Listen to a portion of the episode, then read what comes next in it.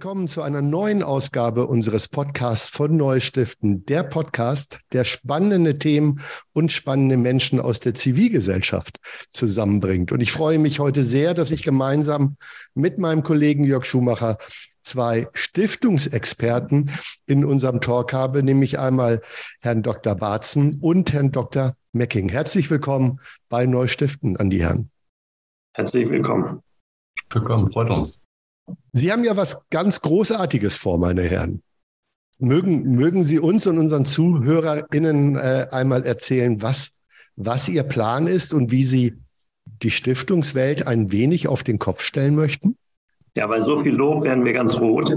Sieht ja also, keiner, sieht ja keiner, Herr Dr. Barzen. Sieht ja keiner, ja. Ich meine, wenn man jetzt ganz groß das aufsprechen will, dann sagen wir, das ist der Vormärz des Stiftungsrechts. Wir wollen Türen aufstoßen ähm, und so ein bisschen mit der Utopie flirten, weil wir glauben nämlich, dass die Stifterfreiheit in Deutschland noch nicht zum Zuge kommt, aber das gelingen kann. Wenn wir das Denken einmal ganz verdrehen und sagen, was das gesetzlich verbietet, ist erlaubt und nicht, wie das heute bisweilen ähm, praktiziert wird, alles, was nicht genau vorgegeben ist, ist nicht zugelassen. Wir meinen, dass die Üblichkeiten und die Mustersatzung, die das Leben häufig leichter machen, manchmal missverstanden werden, missverstanden werden als seien das gesetzliche Vorgaben. Und was wir sagen ist, das ist ja ganz schön und gut mit den Mustersetzungen, ist gut, dass sie gibt, die helfen vielen, aber wenn der Stifter es anders will, dann darf er das. Und dieses Prinzip, das wollen wir sehr deutlich machen. Und da heben wir den Stifterwellen auf das Podest. Und wir sind auch ganz zuversichtlich, dass das nach einer Weile dann auch sich durchsetzen wird. Aber jetzt stellt sich ja die Frage, Sie werden äh, so ein bisschen beschrieben, habe ich hier einen Artikel als die drei Musketiere. Ne? Man muss dazu sagen, gerade sind nur zwei Musketiere anwesend. Der dritte äh, hat Termine. Wir nehmen gern die zwei, aber Sie sind die Musketiere, die hier kämpfen. Ist das denn ein, wie soll ich sagen, ein legitimierter Kampf? Denn das Stiftungsrecht gibt es quasi seit dem 13. Jahrhundert. Bis jetzt war das doch alles prima. Es entstehen jedes Jahr Hunderte von rechtsfähigen Stiftungen. Äh, warum sollte man was verändern? Naja, ob das äh, immer alles so rosig war, ist eine Frage, die unterschiedlich beurteilt werden kann. Natürlich haben wir die Errichtungszahlen, äh, die auch häufig angestiegen sind, die manchmal ähm, sozusagen eine stabile Seitwärtsbewegung äh, gezeigt haben. Aber in der Praxis war es häufig so, dass Stifter, die ihre Idee verwirklichen wollen, Abstriche vorgenommen haben, wenn Behörden ihre eigenen Vorstellungen durchsetzen wollten. Und ähm, es ist in der Tat nach meiner Kenntnis so gut wie nie zu einem Streit zu diesen Fragen gekommen, der etwa vor Gerichten gelandet ist. Weil mhm. ähm, den Stiftern, die ja häufig auch betagt sind, die Zeit fehlte und auch die Nerven und die Lust, äh, sich hier mit Behörden auseinanderzusetzen und äh, auch die entsprechenden Kosten nicht bereit waren zu tragen. Die haben dann lieber ihr Vorhaben zum Beispiel aufgegeben. Oder sie sind mhm. zu einem anderen Standort gewechselt oder sie haben eben die, ähm, ja, die eine oder andere bittere Pille geschluckt und haben gesagt, dann verzichte ich eben auf die eine oder andere Idee, die ich hier mitgebracht habe. Was wir jetzt äh, tun wollen oder auch schon begonnen haben, ist unsererseits eine Stiftung zu gründen, die den Namen Fundatio trägt. Mhm. Das wird eine rechtsfähige oder soll eine rechtsfähige Verbrauchsstiftung zunächst mal werden, die ähm, für die wir eine Satzung und ein Stiftungsgeschäft entworfen haben. Und wie das eben im Stiftungsbereich üblich ist, haben wir die, diese Entwürfe den Stiftungsbehörden zur Begutachtung gegeben und sie gebeten, sich dazu zu verhalten, zu prüfen, ob eine solche Stiftung anerkennungsfähig sein kann. Und wir haben das nicht nur an eine Behörde gegeben, sondern an 16, in jedem Bundesland eine mhm. um zu prüfen, welcher Standort für unsere Stiftungsinitiative der geeignetste ist. Die, die äh, Vorprüfungsanträge, so will ich sie mal nennen, die sind Anfang März rausgegangen. Wir haben noch nicht von allen Rückmeldungen, aber von den meisten. Die meisten wehren sich allerdings, die meisten Behörden, und äh, haben erstmal so Totschlagargumente gebracht, warum sie ähm, sich nicht in der Lage fühlen, ähm, wirklich in die eigentliche Satzungsgestaltung einzusteigen und sich damit auseinanderzusetzen. Okay, aber nur, noch mal ganz kurz, dass ich das verstehe. Sie haben also quasi prototypisch eine Stiftung gegründet, die all das beinhaltet, was Sie quasi anprangern, beziehungsweise umgekehrt all die Freiheiten hat, die Sie gerne hätten, wo Sie sagen, das ist was, was im Moment noch fehlt. Haben die in allen Bundesländern beantragt und gucken jetzt mal, äh, welches Bundesland am flexibelsten ist? Oder wie muss ich das verstehen, Herr Dr. Barzen? Ja, beides. Also wir wollen die Bandbreite der Reaktionen auf unserer Homepage veröffentlichen, mhm. weil wir auch wollen, dass es zu einer Vereinheitlichung kommt und zu einer Transparenz, zu einer Publizität von Verwaltungsentscheidungen, sodass man sich überhaupt orientieren kann. Mhm, da steht im Moment, 14 Behörden haben reagiert auf ihrer Homepage. Ne? 14 von 16 ist ja nicht schlecht. Ja, es ist ja auch jetzt zweieinhalb Monate später. Mhm. Und wir haben jeweils auch die Reaktionen dort äh, veröffentlicht. Also Sie können das anklicken und dann haben Sie mhm. genau den, den Schriftverkehr. Mhm. Und Ihre Frage war ja, äh, an welcher Stelle werden wir dann weitermachen? Und da gibt es in der Tat die Überlegung, wir könnten äh, das Bundesland nehmen, das am weitesten unseren Vorstellungen entspricht und sagt, ja, das könnt ihr, all, all das dürft ihr, vielleicht dieses kleine bisschen nicht, aber das meiste dürft ihr. Und dann kommen wir da zum Zuge und heben das aufs Podest und sagen, guckt mal an, in Sachsen oder in Berlin, da darf man das alles. Es kann aber auch sein, dass wir sagen, wir gehen genau umgekehrt. Dort, wo wir am meisten Widerstand haben, sagen wir, hier wollen wir einen Präzedenzfall schaffen vor Gericht. Diese Entscheidung haben wir noch nicht gefällt. Es ist auch gut möglich, dass Schwesterstiftungen errichtet werden und wir an verschiedenen Stellen das dann durchexerzieren werden. Also tatsächlich der Kampf der drei Musketiere. Es könnte aber doch auch, meine Herren, dieser berühmte Kampf gegen die Windmühlen sein. Das war jetzt kein französischer Ritter, sondern ein spanischer, wenn ich mich recht erinnere. Aber Herr Dr. Mecking, äh, ich, ich meine, kürzlich war der Stiftungstag in Berlin. Ähm, und äh, mit dem, was Sie vorhaben, wirbeln Sie ja nicht nur die Stiftungsaufsichten, die Finanzämter, sondern ja auch das Selbstverständnis des deutschen Stiftungswesens durcheinander. Wie, wie reagieren denn die Kolleginnen und Kollegen aus der Stiftungswelt auf Ihren auf ihren, ja, auf ihren Kampf, den Sie jetzt gerade führen? Na, ich hoffe natürlich, dass wir nicht als Don Quixotes in der Stiftungslandschaft dastehen äh, und sich tatsächlich da Windmühlen öffnen. Aber wir wissen eben auch nicht, ähm, wie sich diese äh, Initiative weiterentwickelt. Auf dem Stiftungstag und in ähm, ja, Gesprächen mit Kollegen, die sich daran interessiert zeigen, haben wir eigentlich durchweg positive Resonanz gefunden, auch vom Bundesverband oder vom Repräsentanten des Bundesverbandes selbst, ähm, weil die, die Erwartung damit einfach verbunden ist, dass sich an der einen oder anderen Stelle ungeklärte äh, Fragestellungen, die wir ja auch äh, tatsächlich adressieren wollen, dass die sich, äh, dass die einer Klärung zugefügt gefügt oder geführt werden. Und ähm, das würde allen im Grunde helfen, den Beratern, den ähm, Stiftern, die es noch geben wird, aber den Behörden auch selbst. Also wir streben keine konfrontative Haltung zu den Behörden an, sondern wir gehen davon aus, dass Klarstellungen in diesem Bereich denen letztlich auch in den äh, Anerkennungsverfahren helfen können. Was allerdings mit unserem ähm, Projekt auch verbunden ist nach unserer Erwartung und äh, das, ähm, danach haben Sie ja gefragt, äh, wird das Stiftungswesen ja umgewälzt. Wir glauben nicht. Ähm, vielleicht ähm, bedeutet das, dass ein Idealbild der Stiftung, also die, die mit Millionen, mit vielen Millionen, Milliarden ausgestattete äh, Kapitalstiftung nicht als Leitbild äh, besteht, sondern dass die Stiftung als eine, ein Instrument verstanden wird, das einfach offen ist für viel, für eine große Vielfalt ähm, privater, überwiegend gemeinnütziger Initiativen. Und inwieweit diese Offenheit besteht und die Dynamik, die wir mit, dem, mit der Stiftung verbinden, das wird sich eben zeigen. Nach unserer Auffassung ist die Stiftung eben kein, kein statisches Gebilde, sondern sie ist, sie kann durchaus dynamisch betrieben werden.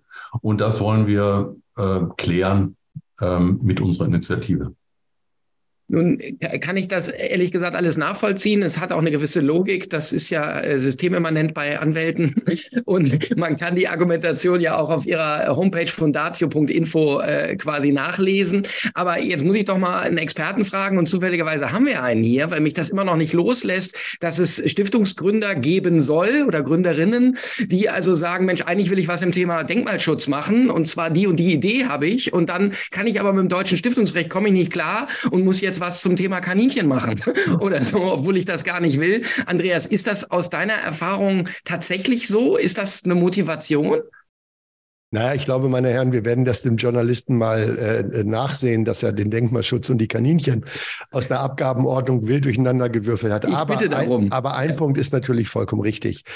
Ähm, ich selber nehme wahr, und vielleicht meine Herren, äh, korrigieren Sie mich, wenn Sie das anders sehen. Ich nehme in den letzten Jahren so eine gewisse Demut und Unterwürfigkeit der Stifterinnen und Stifter wahr. Das heißt, es gibt zwar eine Idee, die reicht man ein und dann kommen die Meldungen zurück, dass man an den und den Stellen ändern muss. Und Herr Dr. Mecking hat es ja eben schon gesagt dann, dann, dann führt man nicht so gerne den Kampf gegen die zuständige Behörde weil natürlich auch die Berater, äh, äh, die und die Beraterinnen um einen herum ja auch ordentlich Geld dafür nehmen, um so eine Stiftung äh, zu eröffnen, sondern man sagt dann, okay, wenn jetzt wenn jetzt die Aufsicht, also vielleicht nur das Finanzamt hier eine Änderung hat, ich verstehe die zwar nicht, aber ich mache das. Jörg, und ich habe mir das überlegt, natürlich mit Herrn Dr. Mecking haben wir jemanden, der ist quasi äh, mit, mit dem Stifterverband ja schon verbunden, seit es ihn quasi gibt. Äh, und, und so habe ich ihn das erste Mal kennengelernt. Und wenn so ein Urgestein aus der Szene die Szene von innen umkrempelt, dann habe ich mir gedacht, dann wird es dem wird es einen Grund geben. Und das, und das kann ich wahnsinnig nachvollziehen, nämlich diesen Grund, dass der Stifter, der das Geld erarbeitet, erspart hat und investiert, dass der natürlich eine gewisse Vorstellung hat, wie er sein nachhaltiges gesellschaftliches Engagement prägt und sich ungern, und ich finde, eigentlich auch, es gibt gar keinen Grund, warum soll er sich gängeln lassen äh, äh von dieser Vielfältigkeit des Stiftungswesens? Das wäre so meine Antwort, Jörg. Herr Dr. Barzen, Sie haben vorhin auch gesagt, wir müssen mal gucken, entweder gehen wir dahin, wo es sehr leicht ist oder dahin, wo es sehr schwierig ist. Das verstehe ich. Aber heißt das dann jetzt nur mal für mich äh, als Laien, dass man im Grunde am Ende dann sagt, okay, ähm, in Mecklenburg-Vorpommern ist alles am easigsten, am, am einfachsten. Wir gründen jetzt alle nur noch Stiftungen in Mecklenburg-Vorpommern. Oder wie muss ich das verstehen? Also unsere Sorge ist, dass Deutschland als Stiftungsstandort insgesamt weniger attraktiv ist wenn wir nicht Rechtssicherheit haben und mhm. Transparenz. Und der Rechtsstaat ist nicht, ich muss mit der Behörde lange sprechen, um zu sehen, wie diese Behörde eine Verwaltungsnorm auslegt, sondern der Rechtsstaat ist, ich schlage das nach in einem Gesetz oder in einem Kommentar zum Gesetz, in dem Urteile drinstehen.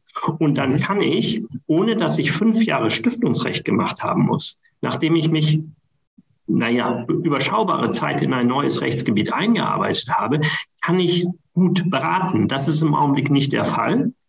Die, das Stiftungsrecht ist eine Art Geheimwissenschaft. Einmal, weil das verstreut war über 16 Bundesländern. Das macht es viel schwerer für Juristen, sich einzuarbeiten. Die Landesstiftungsgesetze stehen nicht im, im, im Schönfelder drin. Ähm, das wird jetzt besser. Es steht wenigstens im BGB. Aber die Verwaltungspraxis, die ist damit noch lange nicht transparent. Und das wollen wir. Wir veröffentlichen die Entscheidung und die, den Schriftverkehr mit den Behörden, um zu sehen. Jetzt mal ganz konkrete Beispiele. Wir sagen, die Stifterin kann die Stiftung an dem Ort errichten, wo sie will. Sie muss nicht eine Alibi-Beziehung zu diesem Ort errichten, indem sie eine Co-Stifterin aus ähm, Hamburg mhm. hinzuzieht, die dann auch noch 1000 Euro stiftet, sondern sie sagt, ich will in Hamburg, weil mir die Stadt gefällt. Das ist für die GmbH glasklar im Gesetz geschrieben. Das ist für den Verein und die Aktiengesellschaft glasklar im Gesetz geschrieben. Herr Mecking hat sehr, sehr gute Argumente, dass diese Klarheit fast so hoch auch für die Stiftung ähm, ist. Mhm. Da gibt es Widerspruch dagegen. Wir meinen aber, das Stiftungsrecht hat keine Schranken, man braucht keine Alibi-Rechtfertigung, wie beispielsweise, ich will in Südafrika ähm, die, die, die Ernährung verbessern, aber ein bisschen auch in Kreuzberg, um, mhm. um dann in Berlin das zu machen. Also mhm. wo ich die errichten kann, ist, ist ein Punkt. Dann eine weitere wichtige Frage ist, zwar gibt es einen Konsens, dass es keine Minimum ähm, gibt, sondern es kommt auf die Relation an zwischen dem gegebenen Vermögen und dem Zweck. Jetzt haben wir genügend Geld für, unser, ähm, für unsere Stiftung. Äh, dafür braucht man nicht viel. Also 10.000 ja, 10 Euro, man braucht nicht mehr als 1.000 Euro, um sowas zu machen. Die kriegen jetzt aber trotzdem die Rückmeldung von den Behörden, ähm, 10.000 Euro sei zu wenig, ohne dass Bezug genommen wird auf unseren sehr detaillierten Plan, wo wir reingeschrieben haben, welche Ausgaben wir haben werden. Dann hören wir auch als Rückmeldung, ähm, ja, dass sie das ehrenamtlich machen werden. Das ist ja nicht rechtssicher. Da wollen wir durchaus die Klarstellung herbeiführen, also entweder im Verwaltungswege, das wäre schön, konsensual, möglicherweise aber äh, dann auch gerichtlich, dass die Behörde alle Umstände berücksichtigen muss für die Prognose, ob eine Stiftung ihren Zweck verwirklichen kann. Und wenn man glaubhaft darlegt, dass man ehrenamtliches Engagement äh, hier reinlegen wird, und ich glaube, das tun wir drei nun, also in großer Klarheit, dass die Behörde das dann auch zu berücksichtigen hat. Aber Herr Dr. Barzen, wenn man das hört, was Sie da gerade an Argumenten wiedergegeben haben, was Sie, was Sie gehört haben, dann, dann, dann spiegelt das ja für mich so eine gewisse Unkenntnis der Stiftungs- und Zivilgesellschaftsrealität in Deutschland äh, wider. Ne? Denn wir haben ja gerade ganz, ganz viele Stiftungen, die sehr ehren, durch das Ehrenamt getragen sind und dass tatsächlich die sogenannte Rechtssicherheit ja durch ehrenamtliches Engagement manifestiert ist und nicht durch die Frage, wie viele hauptamtliche Mitarbeitende habe ich ähm, also dieser, dieser, ich hätte fast schon gesagt, Unsinn, den, den Sie da äh, äh, gehört haben. Äh, aber es gibt ja sicherlich einen Grund, äh, Herr Dr. Mecking, warum verhalten sich denn die Behörden so divers, was dieses Thema betrifft? Was, was ist die oder was könnte eine Erklärung sein, warum das äh, Stiftungswesen so vielschichtig ist in Deutschland, gerade im Antragswesen? Na, ich denke, da kann man, ähm, da gibt es vielfältige Gründe. Ich meine, wir haben jetzt eine Situation, wo das Bundesrecht vereinheitlicht wird, das materielle Stiftungsrecht, wo aber in, im Nachvollzug äh, die Länder beginnen ihre Landesstiftungsgesetze jeweils wieder für sich und sehr unterschiedlich äh, zu bearbeiten. Die müssen dem ja, dem Bundesrecht ja entsprechen. Aber jedes Land versucht wieder seine eigenen ähm, Vorgaben durchzusetzen. Und jede Behörde hat natürlich ihre eigenen Erfahrungen gemacht in ihrer Geschichte. Die haben sich auf bestimmte Standards geeinigt und versuchen die auch entsprechend umzusetzen.